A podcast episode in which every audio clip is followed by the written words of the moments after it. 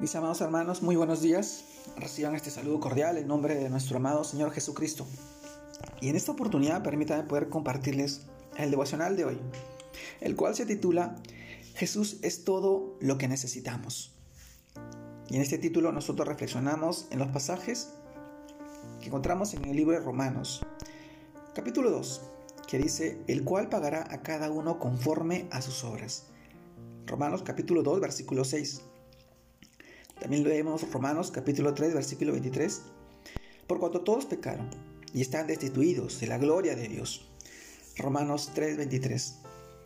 Y por último leemos Romanos 6, 23 que nos dice, porque la paga del pecado es muerte, mas la dádiva de Dios es vida eterna en Cristo Jesús, Señor nuestro. Romanos 6, 23. Mis amados hermanos, el título de hoy día, Jesús es todo lo que necesitamos.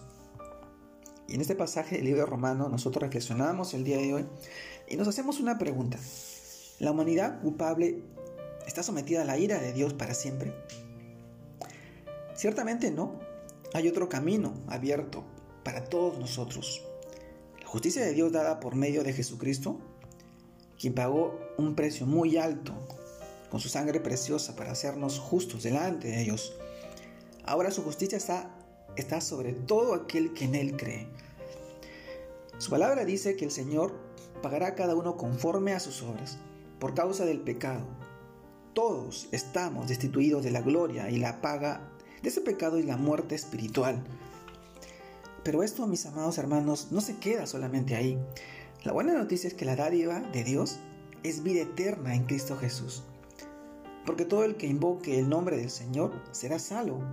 Sí, así como lo escuchan, será salvo. Según Romanos capítulo 10, versículo 13, dice, Jesús es todo lo que necesitamos. Por la misericordia de Dios a través de su Hijo hemos recibido el perdón de pecados. Y fue quitada la barrera que nos separa del Padre. Mis hermanos, Jesús es nuestra justicia y nuestra salvación. Tenemos su perdón al perdonar nuestra fe, hasta al depositar nuestra fe en Él. Y ya no estamos bajo condenación por nuestras acciones rebeldes o por el fruto de, nuestras obras carnales en la cual un día estuvimos. Sí, si hemos creído en Él y nos hemos arrepentido de todo nuestro corazón, podemos caminar en libertad, en una vida llena, plena y de bendición. Mi hermano, nuestro fruto ahora es para santidad, fruto de justicia, por la gracia y el amor de Dios en nuestra vida. Y aunque el camino es empinado, el camino es difícil, va a ser difícil y a veces es cabroso. Y en esta tierra, la dádiva de Dios, mis hermanos, ya nos ha sido otorgada mediante la vida eterna. Y hoy en día, permitamos que nuestra mirada esté puesta en este final glorioso, para que caminamos con fe y perseverancia en la voluntad de Dios.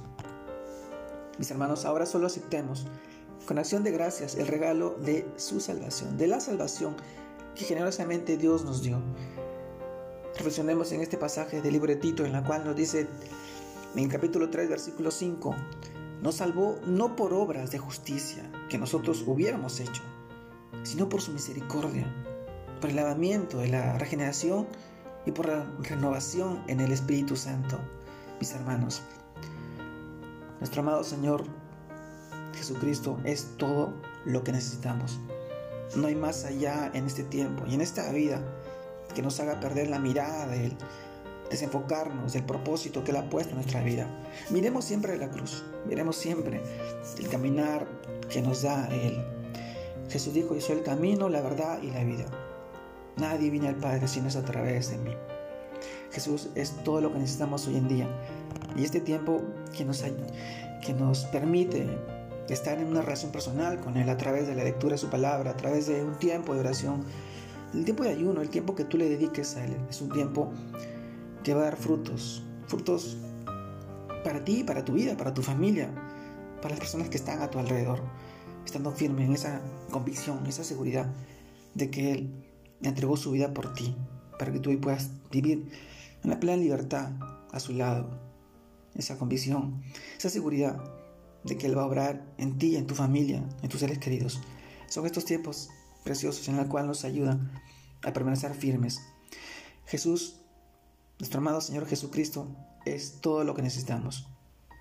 Y hoy en día yo te animo a que puedas seguir conociendo al Señor, teniendo una relación personal con Él. Te mando un fuerte abrazo, Dios te guarde y te bendiga en este nuevo día que empieza.